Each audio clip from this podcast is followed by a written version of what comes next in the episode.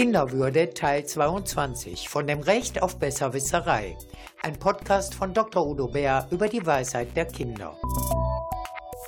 Ich spreche mit Dr. Udo Bär über das Recht auf Besserwisserei. Wenn Kinder in die Welt des Wissens langsam Einzug nehmen, wenn sie etwas gelernt haben, dann erzählen sie es gerne und sind ganz stolz darauf. Und Erwachsene, Erwachsene haben dann nichts Besseres zu tun, als Kinder zu korrigieren. Oft bestehen die Kinder dann auf ihrem Wissen. Sie wollen sich nicht gerne korrigieren lassen. Warum eigentlich nicht, Udo Bär? Ja, weil sie eigentlich immer unterlegen sind, was das Wissen betrifft gegenüber den Erwachsenen. Die Lehrerin oder der Lehrer weiß mehr, die Erzieherin weiß mehr, die Oma, Opa, Mama, Papa, größere Geschwister, alle wissen mehr als sie. Und sie müssen lernen, lernen, lernen und sich selber immer wieder korrigieren lassen. Und das ist auf Dauer doof. Das fühlt sich nicht gut an. Und dagegen gibt es immer wieder so Phasen der Selbstbehauptung. Manche Kinder korrigieren dann die Eltern zum Beispiel. Das ist Butter und keine Margarine, das ist dieses oder jenes, korrigieren dann und das kommt nicht so gut an, aber das brauchen die Kinder als Selbstvergewisserung. Und andere suchen sich dann, wenn sie ein bisschen älter sind, so Spezialgebiete, so japanische Vogelarten oder Pokémon-Werte und deren Figuren und können alle 180 Figuren und Werte auswendig. Irgendetwas, wo die Eltern nicht so schlau drin sind, wo sie es nicht besser wissen. Sie haben dann ihr eigenes Wissen. Ich habe mal ein, mit einem Kind gearbeitet, das kannte aus zehn Jahren oder Fußball Oberliga Rot-Weiß Essen. Ein Verein, den kennt kaum noch jemand, abgestiegen und so weiter, war früher Spitzenverein. Und er kannte jede Partie und jedes Ergebnis und die Mannschaften und alles. Er war, glaube ich, einzigartig in Deutschland, der das wusste. Aber er wusste es, das war Besserwissen.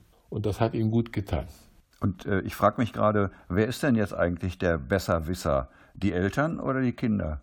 Ja, bei den Eltern ist es so, dass es Eltern sind oft Besserwisser oder Lehrerin, Erzieherin, aber denen fällt es gar nicht auf.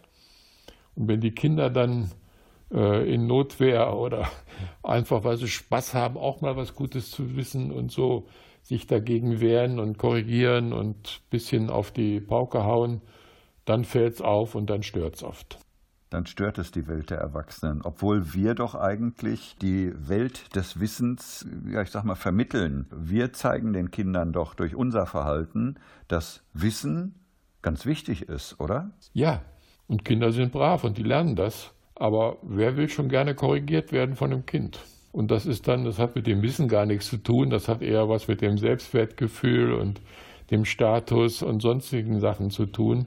Deswegen ist es wichtig, über die Bedeutung des Wissens nachzudenken und zu, zu spüren und zu akzeptieren, dass Kinder oft immer die Unterlegenen sind im Wissen und dass die dafür auch in dieser Hinsicht ein Recht haben, auch mal ja, ihre Freiräume zu erweitern und zu gestalten. Und im Grunde genommen könnte man ja auch sagen, wenn wir den Kindern das so vorleben, wie wichtig das Wissen doch ist, ja, dann ist es eigentlich gar kein Wunder, dass die Kinder zu dieser Gemeinde der Wissenden dazugehören wollen. Ja, das ist ganz normal und selbstverständlich. Welche Funktion erfüllt denn das Wissen? Welche Anerkennung genießt der oder die Wissende? Ja, es gibt da es gibt Punkte, es gibt gute Noten und so weiter. Es gibt ja in, in, in vielen, ich kenne mich jetzt nicht in allen Bundesländern aus, in vielen Schulen oder Landes, im NRW weiß ich zum Beispiel, dass da nicht nur die kognitive, die Wissenskompetenz gefördert werden soll, sondern auch die soziale Kompetenz, auch die emotionale Kompetenz, auch die Beziehungskompetenz, um es mal so zu sagen. Und das gilt auch für uns Eltern und Großeltern. Wir sind nicht nur dafür da, um den Kindern da Daten, Fakten, kognitive Zusammenhänge zu vermitteln, sondern auch, dass sie gut und glücklich leben können, dass sie lernen, wie sie Beziehungen eingehen, dass sie üben und lernen, Gefühle auszudrücken und so weiter und so weiter. So, und das ist gleichwertig. Und das sollte überall gleichwertig sein, auch in der Kita, auch in der Schule. Überall sollte das gleichwertig sein. Es gibt aber in unserer gesellschaftlichen Tradition einen Überhang des kognitiven Wissens. Alles andere ist dann Störung, wenn es Beziehungsprobleme gibt oder sonst was. oder Gefühlsprobleme. Ne? Es ist, das ist so Beiwerk, das kommt dann in die Kopfnoten. Früher war das so. Aber äh, die, diese Einseitigkeit ist falsch und das sollten wir erstmal sehen und verstehen und selber an unsere eigene Kindheit als Erwachsene denken und darüber nachdenken, war der Satz des Pythagoras etwas, was mich weitergebracht hat? Ja, vielleicht brauche ich den. Aber war es nicht lieber und wichtiger für meine Entwicklung, dass mich mein Vater gelobt hat? Ja, dass mich meine Mutter in den Arm genommen hat? Ja, dass ich mit dem Opa und der Oma ganz viel gespielt habe, dass ich einen Hund haben durfte, mit dem ich raus konnte, dass ich im Garten einen Baum pflanzen konnte und so weiter. Als ich Freunde hatte, dass ich in einer Gang, in einer Gruppe war. Also diese ganzen Kompetenzen sollten neben das kognitive Wissen gleichwertig positioniert werden. Und da sollten, dem sollten wir Achtung schenken und sie würdigen.